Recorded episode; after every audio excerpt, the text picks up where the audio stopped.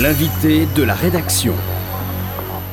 L'invité de la rédaction est aujourd'hui, pour notre plus grand plaisir, Jean-Claude Monod, le philosophe Jean-Claude Monod, pour son livre L'art de ne pas être trop gouverné. C'est un livre qui est paru aux éditions du Seuil. Il est interrogé par Perrine Simon Naoum. Bonjour à vous deux.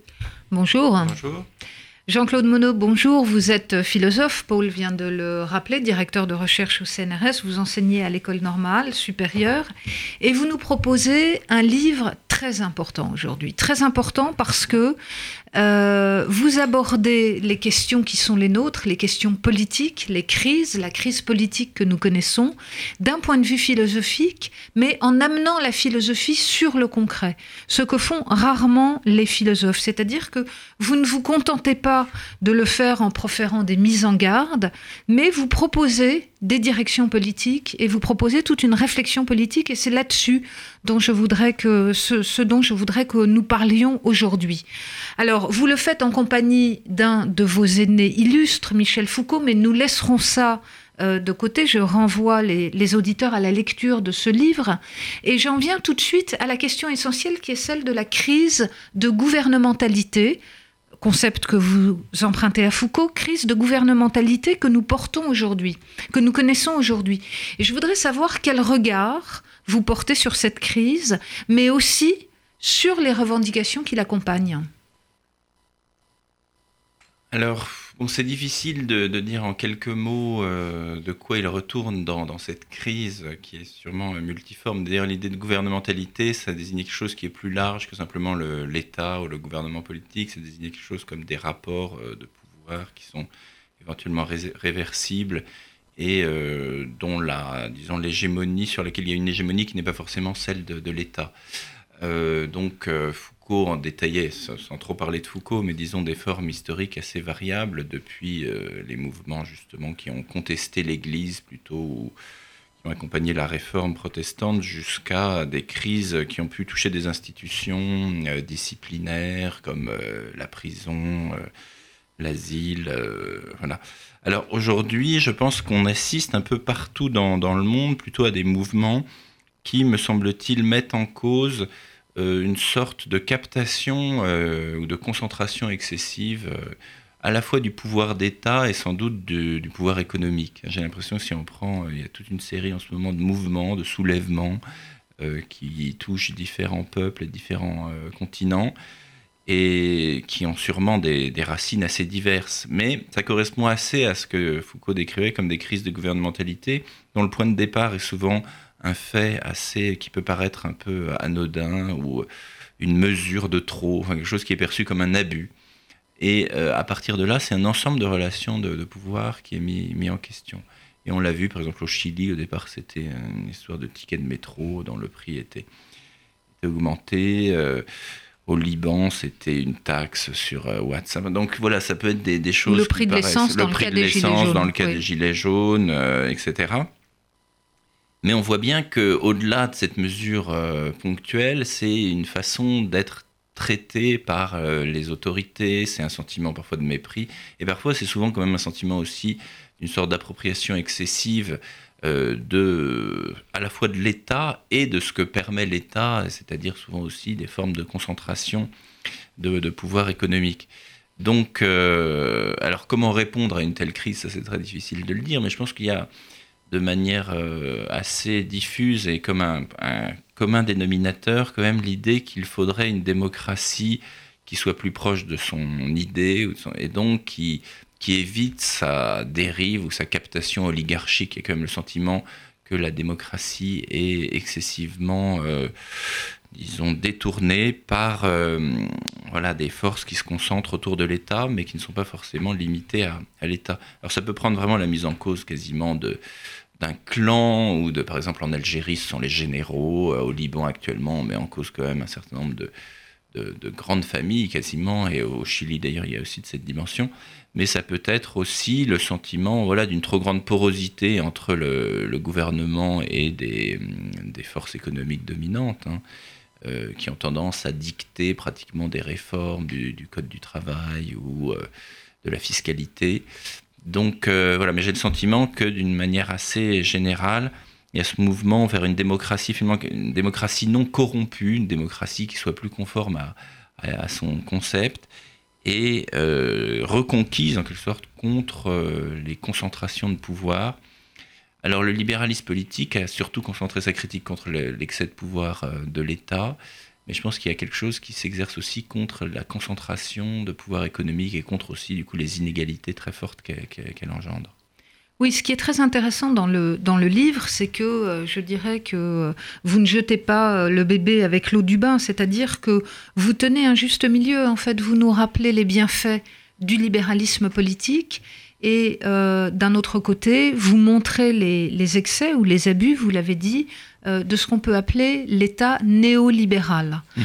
Or, ce que vous dites très justement, c'est que les critiques qui se sont développées en fait depuis une trentaine d'années, et c'est aussi la critique d'une certaine façon que euh, vous adressez euh, au philosophe Michel Foucault, ces critiques ne se sont intéressées finalement qu'à un, un aspect du problème et ont sacrifié l'apport du libéralisme, c'est-à-dire tout le rôle donné à la liberté et la volonté de limiter toujours le pouvoir, en l'occurrence mhm. le pouvoir de l'État, euh, pour se concentrer sur euh, euh, la critique de la confiscation économique mhm. ou l'idée que finalement l'économie prenait le, le, pas sur, le, sur la politique.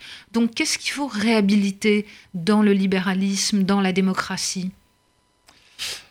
Alors oui, dans le libéralisme, il y a toute cette euh, construction euh, de, évidemment de contre-pouvoir, l'idée que le pouvoir doit arrêter le pouvoir, hein, selon le mot de, Montesquieu. Et euh, donc, je crois que toutes ces élaborations-là, et bien sûr ce qui s'est fait autour de l'état de droit, des droits de l'homme, quelque chose qu'on ne peut pas liquider. je pense que Foucault avait un peu tendance, même dans la description qu'il en donne, par exemple dans Surveiller et punir, à, en, disant, diminuer les bienfaits. Et on voit d'ailleurs très bien aujourd'hui, les régimes qui sont absolument illibéraux répriment les mouvements euh, dont je parlais d'une manière extrêmement brutale, beaucoup plus brutale. Alors je pense qu'il y a une brutalité dans euh, tous, nos, États en ce moment, mais évidemment si on voit ce qui se passe en Iran, par exemple, il y a eu des centaines de morts ces derniers jours. Donc les, régimes où n'existent pas ces garanties, euh, le pluralisme politique, la, presse libre, ce que tout ce qui s'est élaboré au XVIIIe siècle euh, autour de l'idée d'opinion publique, euh, de deuil public éventuellement avec la presse et l'espace public qui a un rôle critique par rapport aux gouvernants.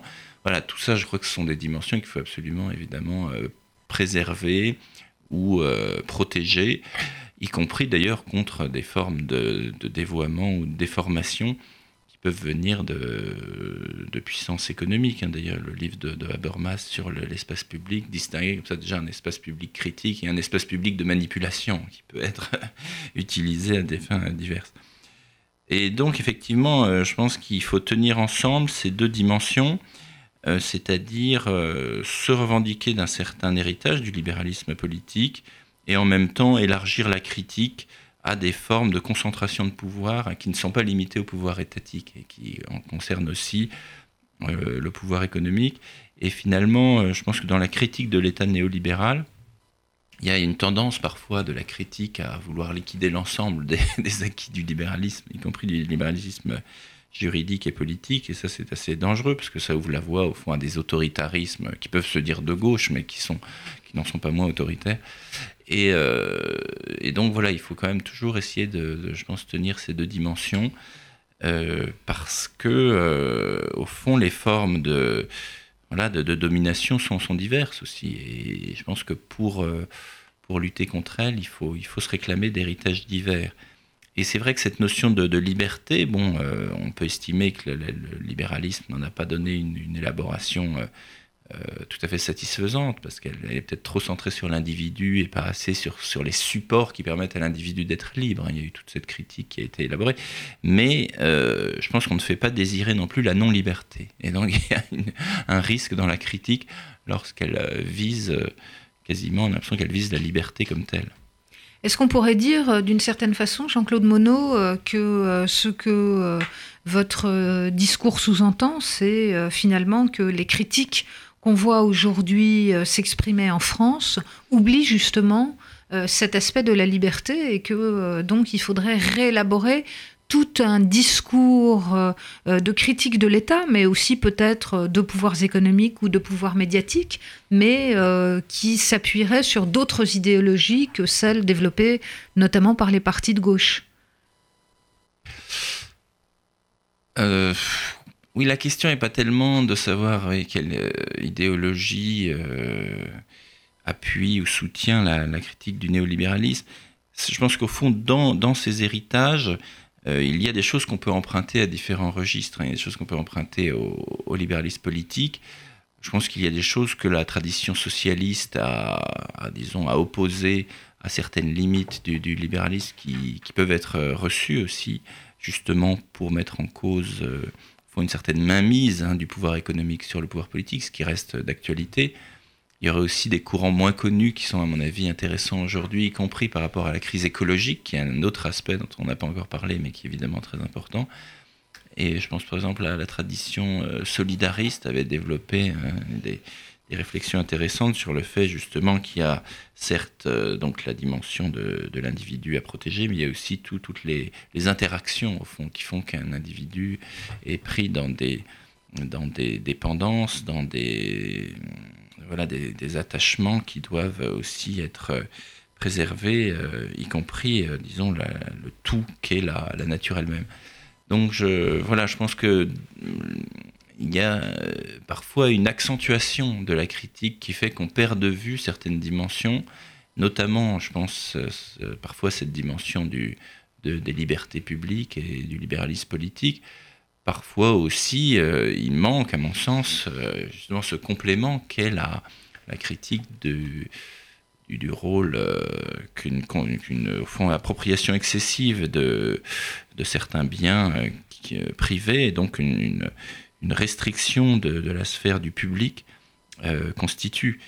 Ça, je trouve qu'un auteur intéressant à cet égard, c'était euh, le philosophe américain John Dewey, qui disait qu'au fond, le libéralisme avait développé une critique de l'État qui était importante et qu'il fallait préserver, mais qui n'avait pas forcément vu que le pouvoir économique pouvait lui-même exercer une forme de, domination très forte, qu'il fallait donc flanquer le libéralisme politique, une sorte de critique aussi de la, de la puissance économique, mais sans euh, sacrifier l'un au profit de l'autre.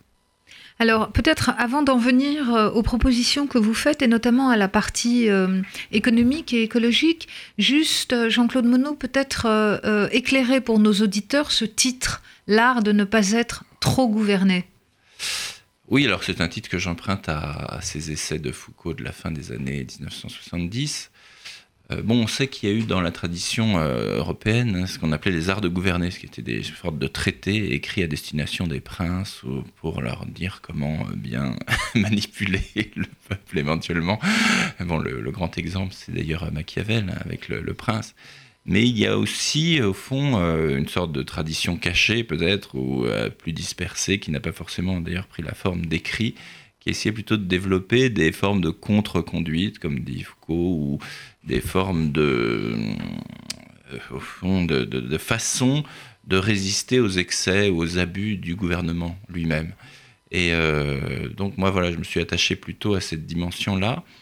Euh, alors Foucault envoie une première expression dans les mouvements autour de la réforme protestante, mais il en trouve des expressions jusque dans les années 70 avec euh, des mouvements euh, féministes, avec des, des, mouvements qui, au fond, cherchent aussi, dans d'autres euh, formes de pouvoir ou d'autres relations de pouvoir, à construire des, des, espaces de liberté, des formes de, des manières d'être un sujet au sens une subjectivité qui ne soit pas purement dominée.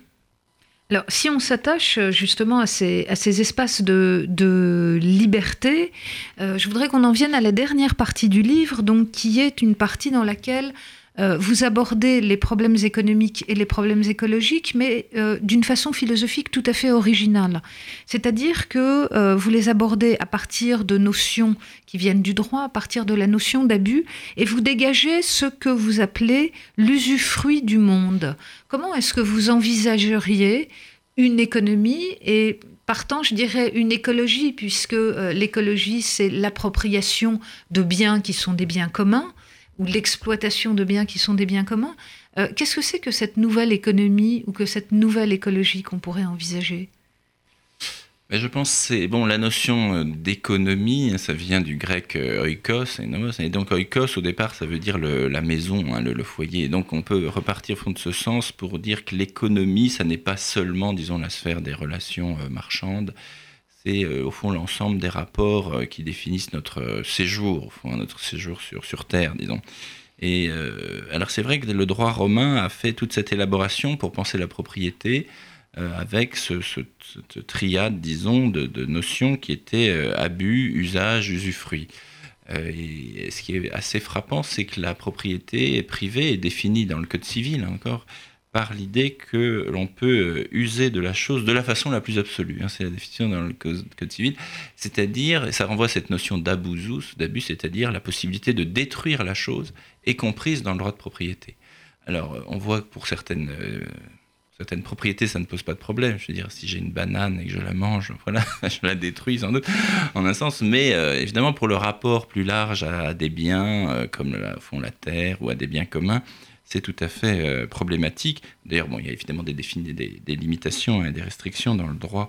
Mais j'ai trouvé intéressant d'essayer de redéployer ces concepts-là, usage, abus, usufruit, pour voilà définir, pas définir, mais disons dessiner les, linéaments hein, d'une pensée de l'économie qui soit justement euh, en accord avec ces exigences écologiques, c'est-à-dire aussi le fait d'une économie qui se pense non pas dans l'horizon d'un usage indéfini des choses, hein, non pas dans l'horizon de l'abus justement, mais euh, c'est-à-dire d'un usage qui rend à terme l'usage impossible. Hein. On peut dire l'abus, c'est l'usage qui rend à terme l'usage impossible.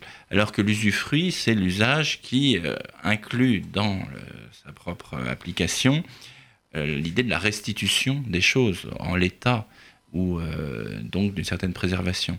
Et donc je pense que c'est une notion qui pourrait être redéployée et qui commence à l'être en fait hein, dans le droit le droit économique et euh, différentes propositions, y compris d'ailleurs dans le dernier livre de, Piketty, un renvoie aussi à ces, possibilités de jouer sur euh, des dimensions qui relèvent en, un sens de l'usufruit. Donc, ce qui est un, quelque chose d'intermédiaire peut-être entre la propriété privée et la, propriété euh, publique. C'est-à-dire il y a l'idée d'un retour au public au bout d'un certain temps. Je trouve intéressant d'ailleurs, il y a une, mesure tout à fait concrète là, qui est proposée par la, ville de Paris, qui est de, de vendre des appartements en faisant en sorte que la ville garde la propriété du foncier. Donc le prix de l'appartement baisse énormément. évidemment, les prix à Paris sont un problème tout à fait concret et épineux. Et donc, euh, mais en fait, les gens sont propriétaires pour un temps. Hein, c'est-à-dire que le, foncier reste. Euh, c'est au fond une, petite illustration peut-être de cette idée aussi de remettre de l'usufruit dans la propriété. Alors, j'aurais une dernière question, euh, euh, Jean-Claude Monod. Euh, j'ai dit que votre livre me paraissait important parce que justement, il ne reste pas dans l'abstrait de la philosophie, mais prend position dans l'actualité. Qu'est-ce que serait que l'actualité pour un philosophe Qu'est-ce que c'est que l'actualité aujourd'hui? Comment est-ce qu'on se... Oui, ça c'est une notion assez difficile et au fond, euh, ce qui m'avait intéressé dans, Foucault d'ailleurs, c'est qu'il pose ce problème. Mm. Il dit, voilà, qu'est-ce que c'est que le rapport à l'actualité? Et euh, au fond, il estime que la philosophie moderne, peut-être la philosophie à partir des Lumières, s'est posé toujours la question de sa propre actualité, c'est-à-dire aussi de sa propre modalité d'intervention dans l'actualité, son propre diagnostic des tendances de développement euh, en cours et sa possibilité peut-être, euh, voilà, non pas d'agir directement, mais disons de diagnostiquer, d'infléchir un peu, de proposer aussi des, des voies euh, pour remédier à certaines euh, pathologies sociales ou à certaines tendances dévastatrices.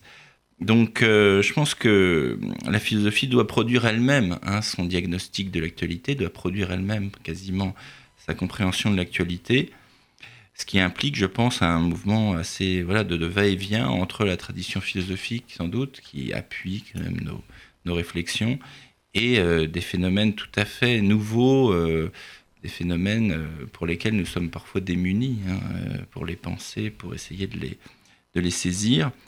Et je pense qu'il y a une tendance de la philosophie qui peut être celle plutôt d'un retrait, un retrait du monde et, et de l'actualité, et de considérer qu'au fond, la seule philosophie digne de ce nom, c'est la philosophie plutôt euh, éternelle, et les grands problèmes métaphysiques. Bon, ce que je respecte tout à fait, mais en même temps, il y a une autre tendance de la philosophie, au moins depuis euh, peut-être Kant, comme dit euh, Foucault ou, d'autres, puis les Lumières, qui essayent de déterminer dans le présent des transformations qu'il faut plutôt soutenir ou plutôt combattre. Hein. Et c'est ce rapport que je trouve très intéressant et difficile parce que parfois on a l'impression qu'on déchoit de la grande philosophie quand on en vient à des problèmes tout à fait actuels.